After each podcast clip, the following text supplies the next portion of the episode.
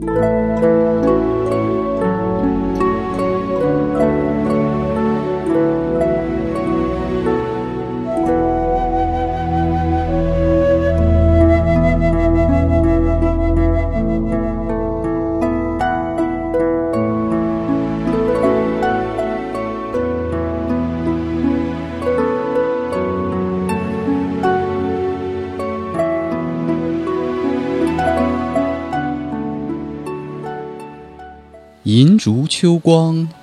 画屏，轻罗小扇扑流萤。天阶夜色凉如水，坐看牵牛织女星。听众朋友们，大家好！刚才我朗诵的这首唐诗是唐代诗人杜牧所作的《秋夕》，他所描写的景色刚好是我们最近立秋之后所看到的每天。傍晚的夜色的这么一个描写，那么我们今天《猎星奇谈》节目就和大家聊一聊，咱们秋天的星空到底是有多美丽。好，可以鼓掌了吗？感谢刚才 AI 老师的深情朗诵啊，呃，我们对对对，然后我们呃先介绍一下刚才这个非常古拙的这个背景音乐是什么呢？呃，刚才这首曲子是我特别喜欢的一首曲子，也是出自我特别喜欢的一个游戏，叫《古剑奇谭》。这首曲子的名字叫《星河涛声》。哎，这个“奇谭”两个字儿和我们这个《猎星奇谭》是同样的两个字儿。对我们起这个电台名字的时候，也参考了《古剑奇谭》的这个名字，这是我的一致要求。所以在我们《猎星奇谭》刚刚上线的时候。很多的听众给我们反映，在某平台搜“猎星奇谭”这四个字儿，那蹦出来的全都是《古剑奇谭》的那些，全是《古剑奇谭》那些那些音频。然后在这里呢，现在也跟大家再澄清一下，就是大家在搜索的时候，一定要记住搜这四个字啊，“猎星奇谭”。您只搜“奇谭”的话，它会容易跑偏。好，那我们现在自我介绍一下，我是客流，我是《猎星奇谭》文艺广播的主播 AI，我是文艺《猎星奇谭》广播的主播风轻云淡。呃，大家好，欢迎收听《猎星悄悄话》。好，那我们今天聊点什么呢？既然刚才我朗诵了那首诗，那么咱们就从诗开始聊起吧。里面提到了牵牛织女，牵牛就是大家比较熟悉的牛郎星，织女就不用说了，就是织女星。而天阶夜色凉如水，卧看牵牛织女星，看到的更多的其实是银河。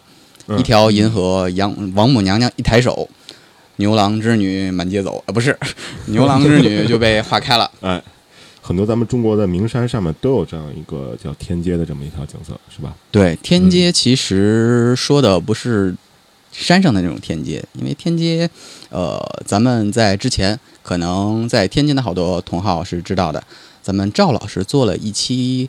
讲座，这个讲座说的就是中国古代的星空。天阶说的也是咱们中国古代星图当中的一群星。如果有兴趣的话，听众朋友们可以去搜一下天阶说的是哪几颗星。呃，是天上的天，是街道的街。呃，不是街道的街，台阶的阶。对，嗯，呃，天上的阶梯。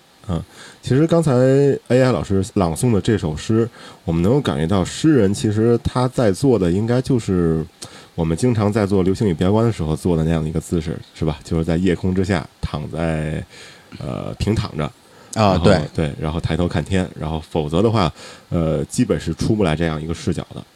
那么咱们把话头拉回来，说说咱们秋季星空，还是说从牵牛和织女开始？嗯，牵牛牛郎星，牛郎星是天鹰座的阿尔法星，而织女星是天琴座的阿尔法星，两颗星都很亮。都位列于全天二十大亮星，嗯，也是自己所属的西方星座当中最亮的那颗星。对，刚才说到两颗星都是阿尔法星，按理说啊，按理说这的只是每个星座里面它的阿尔法星应该都是最亮的星，但是也有例外。比方说大家都熟悉的黄道十二星座之一的双子座，它其实就是贝塔星比阿尔法星要亮，这是为什么呢？呃，其实吧，有一种说法是。它的阿尔法星北河二在很久很久之前比贝塔星北河三要亮，只不过它是有一个长周期的光变。咱们现在看来，北河二已经比北河三要暗了。啊，这也就是说，这是一个历史遗留问题。嗯，也就是说，呃，如果再评定这个支撑的话，应该这个阿尔法和贝塔要调换一下位置。对，而且类似的还是有猎户座，猎户座的阿尔法星有红巨星深宿四，它要比它的贝塔星深宿七要暗，这不是一个普遍存在的问题，但是它很明显。嗯，呃，所以很多约定俗成的东西呢，并不是一个非常的绝对的这么一个对没错规则。嗯其实说起秋季星空，秋季星空里面有很多特别好看的东西。一方面就是牵牛织女，当然这个两颗星夏天也能看到。嗯七夕刚过嘛，呃，七夕，啊，这个其他的事儿就不提了。禁止虐狗啊！对，所以在秋天太阳刚落山的时候，看银河还是非常漂亮的。那么除了银河之外，咱们还有很多其他的非常值得观测的目标。哎，比方说秋天还有一些比较著名的星座，当然不是黄道十二星座，是其他一些著名的星座，比方说仙女座，嗯，大家都听说过仙女座的顺水是吧？呃，对，星云锁链嘛，是吧？对，嗯星云锁链，星云说的是哪个天体呢？M 三十一，哎，对了，M 三十一它是一个什么天体呢？现在由蛋蛋老师给大家解释一下。M 三十一是一个漩涡星系，哎，是银河系的邻居。对，仙女座大星系在咱们本星系群里，应该是和银河系当量相当的这么一个大的漩涡星系。嗯，而且还稍微大一点。在不久的将来，也不是不久的将来，亿万年之后，两颗星系会到融合到一起的。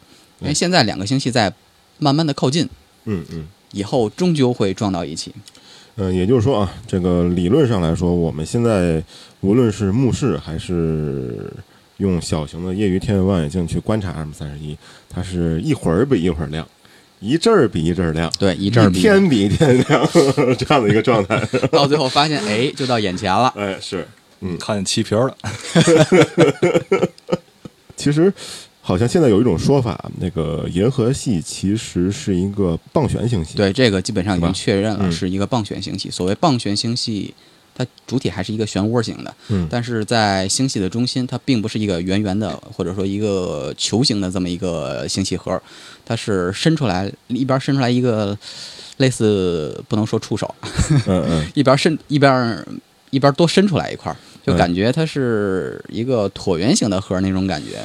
刚才说的牵牛星和织女星都是一擦黑儿，咱们都能看得比较明显的。可能 M 三十一对于刚入门的爱好者来说，不是特别了解它在哪儿。这一点咱们可以充分的利用咱们的网络，或者说利用咱们的手机应用。嗯，大家可以打开手机，可以在任意的应用平台上下载一款叫星图的软件，然后用咱们的手机对准天空。嗯，这个软件就会显示你所看到的那片天空上都有什么星座。然后我补充一下，这个星图这个软件的名字啊，星是星星的星，图就是地图的图，啊，嗯对它和这个作用的和我们地图是一样的。然后，如果您想举起手机或者 Pad 就能够看到相对应方向的星星的话呢，这个在设定当中您需要打开一个模式，叫做自动巡游。嗯，说到秋季星空，其实还有其他的一些比较好看的观测目标。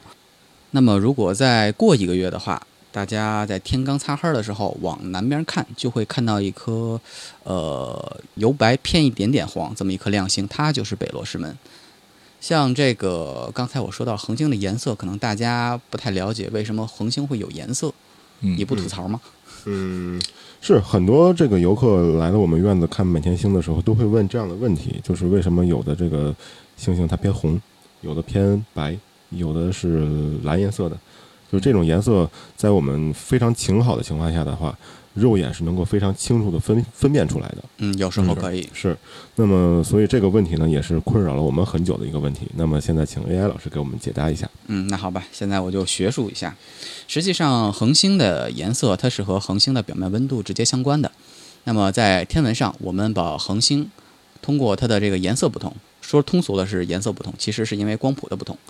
那么它会有一个排列，光谱型的这么一个排列，由温度高到温度低，也就是由蓝向红，这么一个排列是 O B A F G K M。有的时候还分一些小型号，它分的比较细，就是 R N S 这些咱们先先不提，先从 O B A F G K M 说起。嗯这个 O 行星是最蓝的星，温度最高。嗯，M 行星是最红的星，它的温度最低。像学过化学、学过物理的一些个朋友就应该知道，如果说有一团火，你点一团火，这团火的温度非常高，那么这团火焰的颜色就应该比较偏蓝；如果火焰是。温度低，那么它就是偏红。举一个最简单的例子，你在家里点一圈儿蜡烛，你就会发现这个蜡烛这个火苗啊，里边是蓝的，外边是红的。嗯，咱们再举一些其他的例子，就比如说我们平时抽烟的人会知道打火机，嗯。呃，那个防风打火机它喷出来那个火是蓝色的，这个颜色就说明这个火焰温度稍相对来说高一些，而普通的打火机，呃，它打出来这个火焰是黄色的，相对来说温度就会低一点。嗯啊，那说到刚才这些颜色，我插一句，就是这个东西和我们现在摄影当中玩摄影的时候所提到的这个色温，是不是也有一定的关系？嗯，其实是很相关的。比方说现在，比如色，你这这个照片照出来色温偏高或者色温偏低，说的都是这个问题。包括咱们用的这个显示器，有些人觉得，哎呀，这个显示器光怎么感觉这么冷？其实这个就是色温偏高，色温偏高它就是偏蓝一点，色温偏低就会偏暖偏红一点。嗯，那么每个人的感官不一样，那么你调屏幕用的这个色温就会有一些差别。嗯所以其实我们现在拍照片时所谓白平衡，白平衡，其实和我们现在啊、抬头看天，发现这个星星的不同的颜色也是有相通的关系。对，有相通的关系。嗯，除了咱们刚才说的那些比较著名的秋季星座以外，其实还有一些个非常著名的星座，大家都应该能听说过。比方说飞马座，嗯，飞马座嗯大四边形，对星矢啊，哎，星矢，秋望飞马，哎，对。但是其实飞马座，咱们说飞马座四边形，它只有三颗星是属于飞马座的，其中还有一颗星，它是其实是仙女座啊，就相当于这颗星属于借调干部，哎，借调干部。？去仙女座那边挂职是吧？对，咱们一说是这个飞马四边形，飞马四边形，其实飞马只有三颗，那一颗是仙女儿的，哎，另外还有天鹅座，秋天也是天一黑就能看到，主星是天津四。另外就附带一句啊，咱们猎星奇谈广播电台的 logo 上面画的这个星象，其实最亮的那个点儿就是天津寺。啊，就是带星带光晕的那颗星。哎，对，没错儿。嗯，像我把这个设计的 logo 给我的一个师兄看，说：“哎呦，这一看就是你设计的，你看都看出衍射环来了。咱们 PSF 你算过吗？哎，算过没有 呃，大大概算过，大概算？OK 过。OK，那应该是精确的一个，就是说明我们这个 logo 啊，虽然很古朴，但其实也是蕴含着现代科技的一个思想在里面。嗯，对。然后你要是很严谨，啊，很严谨。你要是真是认真的去看的话，这个 PSF 你自己也可以算一下，你会发现我们用的孔径是非常奇葩的一个孔径。嗯，呃，那么好吧，咱们继续聊天鹅座。刚才说完了，咱们还能看到天鹅座的一个邻居天龙座。哎，天鹅北边那翅尖所指的啊，就是翅尖儿啊，嗯，鹅翅。对，鹅鹅翅尖儿所指的那部分应该就是龙头啊。哎，如果对某部非常高雅的文学作品非常了解的听众，应该听出来了。刚才我们说的这四个星座，嗯，都是和那部作品相关的。飞马，嗯仙女，天龙，哎，天鹅，嗯是我想到的就是星矢，呃，哎这个冰河、舜和这个子龙。哎，对。对，但是说到这里，其实还有一个问题，就是在那部高雅的文学作品当中，一直管飞马座叫天马座。其实这里还是要做一个星座的正音问题。是根据咱们委员会，这应该是天文学呃名词审定委员会。一个很高大上的机构啊。嗯，根据他们颁布的结果，这个应该是叫飞马座，并不是叫天马座。嗯，所以叫天马呢，说明您这个书看得很熟。哎那，么叫飞马呢，说明您是一个铁杆的天文爱好者。对，说到这里，大家可能会奇怪，为什么那五只不死小强里只有一辉我没提到？原因很简单，在秋天的时候，就是这两天天一黑的时候，刚才说的那四颗星座，你们大家都能看见，我们也都能看见，但是唯有凤凰座看不见。如果说如果说想看凤凰座，那么你必须要等到太阳快升起来的时候，在南边地平线，我说的是在天津啊，在南边的地平线，你能将将看到凤凰座的几颗星，因为凤凰它基本上是一个南天的星座，它的纬度非常非常的低，它在上到中天的时候，你也只能看到凤凰座的一部分，看不到全部。是，嗯，呃，我们常说这个凤凰是一种呃浴火重生的鸟，是吧？它肯定是喜欢热嘛，所以靠的南边待着应该也是情有可原啊。哎，在四象里面，朱雀是在南面，估计这也也也有一定的暗合是吧？暗合，嗯哎。说到这几个星座，其实我不知道在那部高雅的文学作品里它是怎么分的。这几个星座居然等同视之，但是其实在这几个星座里面，至少天鹅座是一个非常特殊的存在，因为天鹅座的大部分区域都是浸印在银河当中的。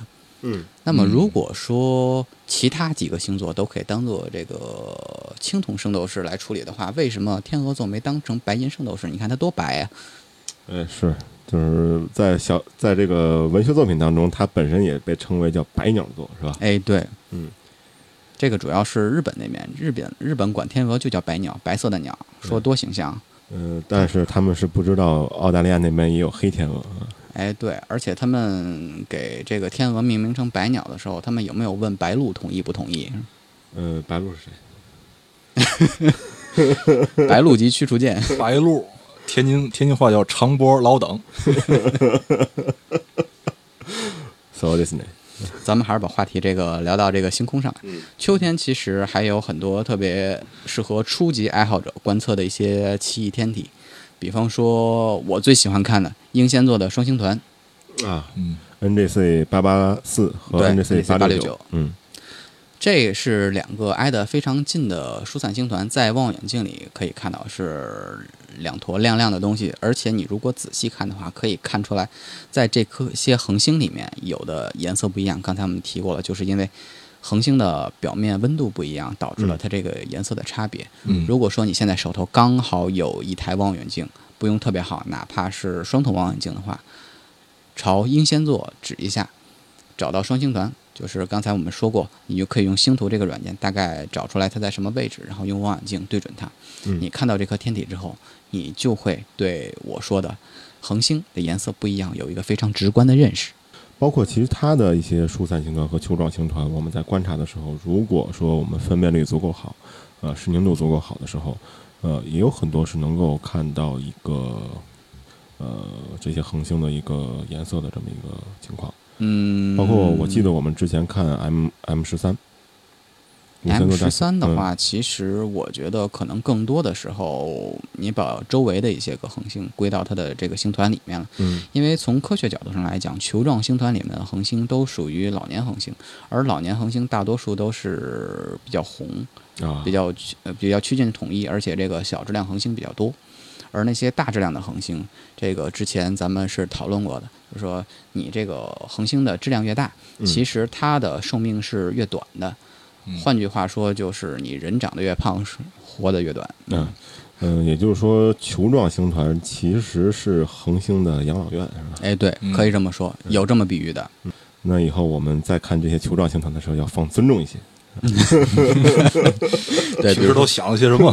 哎，比如说刚才咱们提到的飞马座，就有一个非常著名的球状星团，它的梅歇编号是 M 十五，嗯它就在飞马座的嘴旁边。我们星空猎手天文爱好者俱乐部就把它俗称为马槽星云，哎啊不，马槽星团。对，就是一般就是在马嘴边嘛，是吧？哎，对，嗯马槽嘛。其实说起来，天鹅座也有不少梅歇天体，嗯，比如说 M 三十九啊，M 二十九，但是它并不是特别面向初级爱好者的一些个观测目标，因为它是浸在银河里面的。对，就是不太好分出来。对你不嗯太好把它分出来，它的确是很明显，但是就是你看的话不太好看。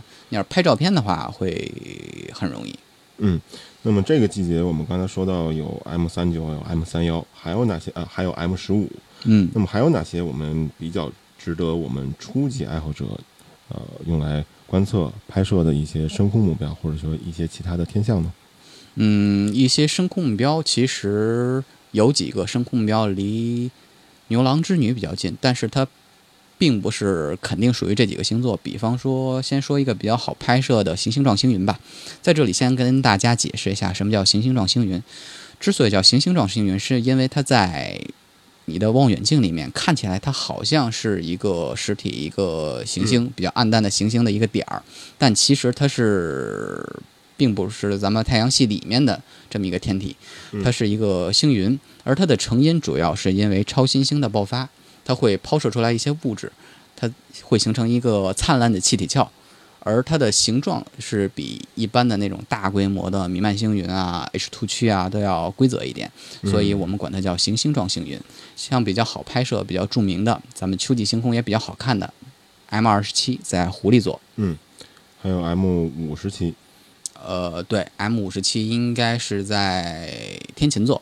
嗯天琴座它有一个梭子，织女织布的那个梭子，嗯。就是离织女星远端的那个梭子的边儿上，正好是在夹在两颗星的正中间，正好是夹在箭台三和箭台二中间。而相比之下，我觉得 M 二十七要稍微好拍摄一点儿，因为它的视视面积比较大。嗯，决定视面积应该是有两个因素，一个是它本身这个目标的大小，，对，另外一个是它和我们地球的之间的距离，嗯。而 M 二十七这个星云，大家都习惯管它叫哑铃星云，但是我觉得在照片上看起来，它更像是一个苹果核，所以我一直管 M 二十七叫苹果核星云。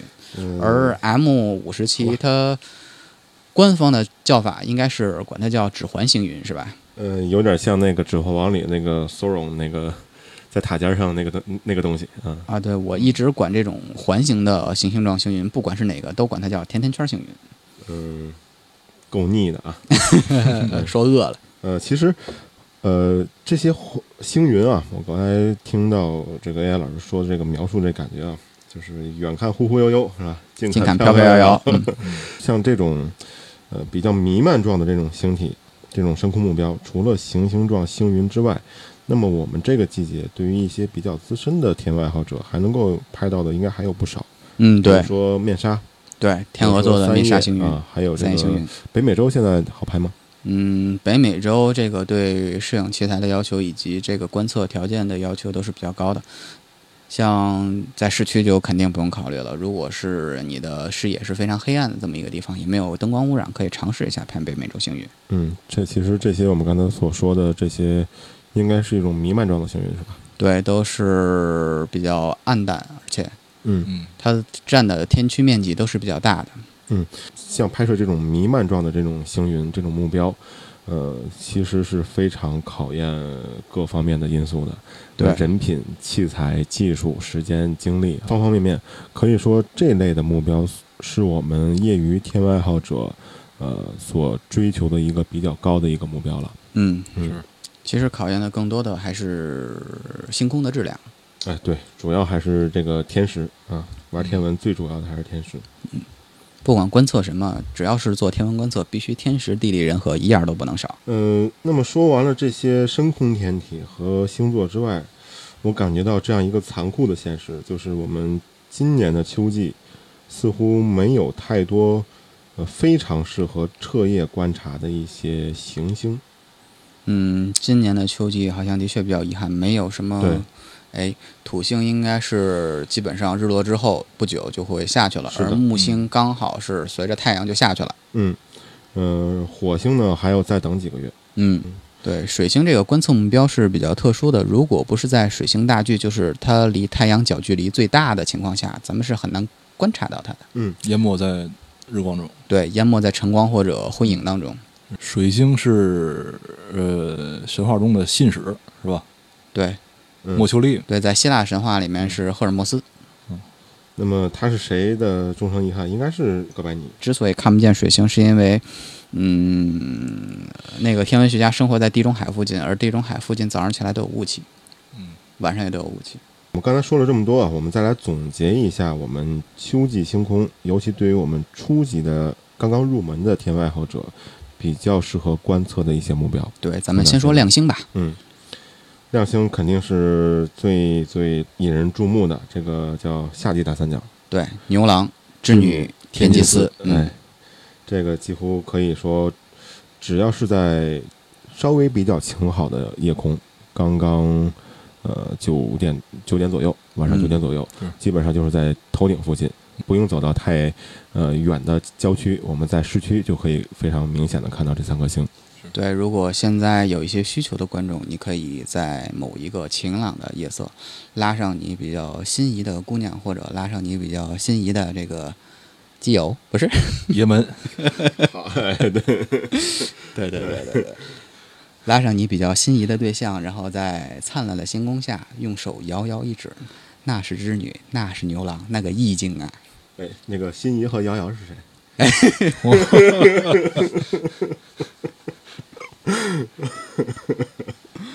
好，咱们还是把话题拉回来，在说完了亮星之后，咱们聊一聊深空天体吧。哎，从大往小说，呃，最大的肯定就是我们刚才呃星系对风行云淡老师所说的这个 M 三十十一，对、嗯这个 M 三十一，它已经明显到你如果视力好的话，可以用肉眼看到那儿有一团模糊的云气。嗯，影影绰绰啊，哎，模糊，对，然后其次呢，刚才可能没有提到啊，离 M 三十一不远的地方啊，大概也就是你拿手一比划，就是拿手比划一个六，差不多也就是这么远吧，从大拇指到这个小指尖儿这么远的地方，还有一个比较明显的漩涡星系 M 三十三。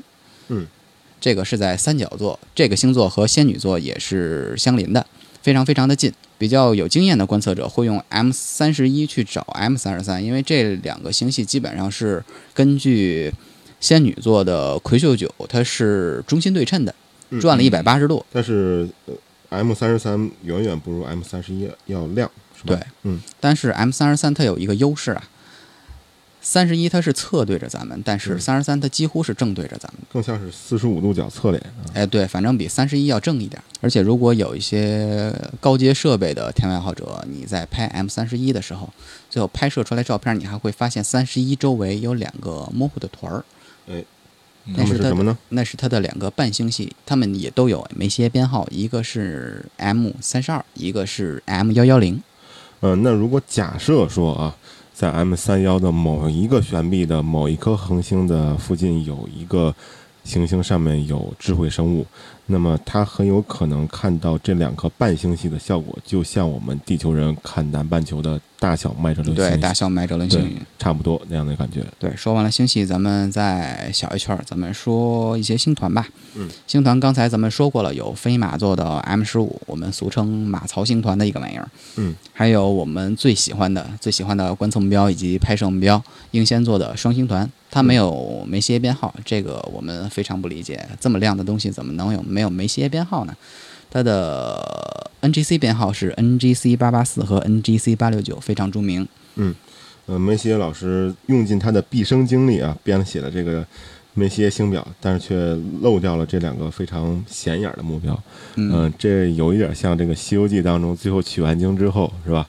他们在晒经的时候，还是缺了那么一页。哎，呃，可见这个有时候，呃，其实不完美，它也是一种完美啊。是对，如果说大家有精力能撑撑到后半夜的话，还能看到一些个其他比较好看的目标，比嗯方说金牛座的 M 四十五，嗯，啊，我们俗俗称叫昂星团，其实它应该叫昴星团的一个东西。对，斯巴鲁星团嘛。嗯、对对，这个它是一个反射星云，里面有几颗小星，嗯呃，我们常见的这个日本汽车品牌斯巴鲁斯巴鲁。嗯啊、它的这个商标上面有六颗亮星。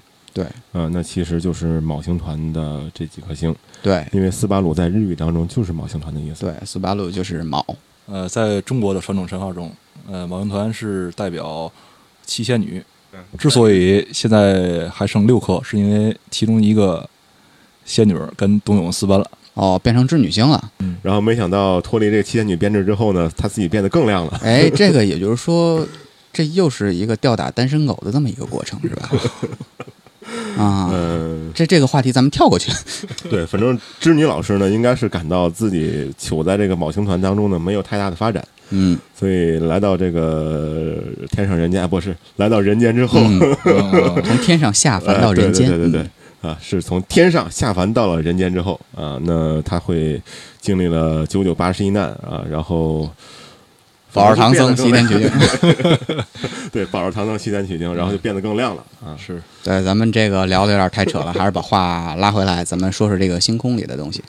啊、那么好，咱们刚才说完了星团，咱们再小一圈儿，咱们说一些更小的目标，行星状星云。刚才提到了有狐狸座的 M 二十七，还有天琴座的 M 五十七，这两个目标都属属于咱们初级的天文爱好者比较简单可以观测到的一些目标。嗯，如果说你的水平更高，你可以有更高的追求，查一查咱们秋天的星空当中还有哪些比较更难观测的目标。嗯其实 M 二十七和 M 五十七更令人激动的一个点在于什么地方呢？就是您只要有一个稍微好一点的赤道仪，能跟住这个目标，呃，我们把一些入门的单反接到望远镜上，其实就可以直接单张曝光出来颜色。对这是非常令人呃激动人心的这个时刻。对，特别是 M 二十七，如果说你的单反素质比较高的话，可以直接爆出来星云里的一些细节。嗯嗯，因为我们本身都是经历过这个过程的，就是当你看到自己手里平时拍人家、呃拍景啊这些普通普普通通的相机，能够真的拍出那种上千光年之外的这种颜色的时候，你的心里是非常非常激动的。对，特别是那个自然光以外的世界发光的天体，哎，对对？特别是你在跟别人这个修照片，大家都是摄影爱好者的时候，你给大家对导一导你相机里有什么照片，突然哎导出来这么一个东西，然后大家都会震了。哎，你这时候装作非常无辜的样子，哎，怎么把这张照片啊？这个大家就当没看到。不好，拍的其实不好了。你看这个四周有暗角，还没加黑场是吧？还拖着线呢是吧？估计已经是哎震了。嘴合不上了。对，你要是再这么说的话，估计没有人再会拿你当朋友了。对对对，已经就是快没有朋友了这种状态像这个，咱们说完了这些个目标之后，其实如果说你真是手里什么器材都没有，单纯欣赏秋季星座，也是一个非常哎，非常非常好的、嗯非常非常惬意的这么一个感受。大大家这个，比如说您有某个同学，这个他是看过这个咱们刚才提提到的那个非常高雅的文艺作品的话，你就可以把它拉出来看。这是天龙，这个是天鹅，这个是飞马，这是仙女儿。你嗯等着后半夜咱们看凤凰，嗯，哎，估计这就被镇住了。哎呃，其实我们刚才说了这么多啊，嗯，可以说总体的介绍了一下秋季星空的一个概貌。嗯呃，无论您是目视党，还是初级的爱好者，还是有所追求的正在发愤图强的爱好者，呃，我们本期节目当中呢，都会给您一些有用的信息。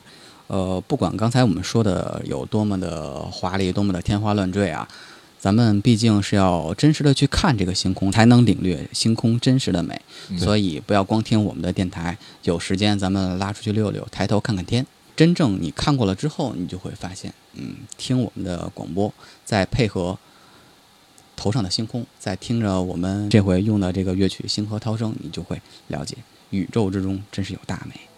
是，呃，那么随着我们音乐的响起，我们本期节目的时间也差不多了。那么在这里呢，也希望大家能够在即将到来的好天气的时候，带上家人，带上自己的爱人，带上别人的爱人，是吧？哎，对，然后我们一起来领略星空之美，好吧？那我们本期节目就到此告一段落，谢谢大家的收听，我是柯流，嗯，我是风轻云淡，我是猎星奇谈的文艺主播 AI，下次再见再见，嗯，拜拜。拜拜。拜拜。猎星奇谈网络电台现已在三个主流播客平台上全面上线。安卓手机用户可以下载 APP 荔枝 FM 或喜马拉雅 FM。苹果手机用户请打开播客应用，也就是 Podcast 应用，搜索“猎星奇谈”四个字。您的收听与关注是对我们最大的鼓励。如果您觉得节目还可以，请不要吝惜您的赞，并点击订阅，这样您就不会错过我们的每期节目啦。星奇谈是星空猎手天文爱好者俱乐部官方电台。我们的俱乐部坐落在天津市蓟县盘山脚下。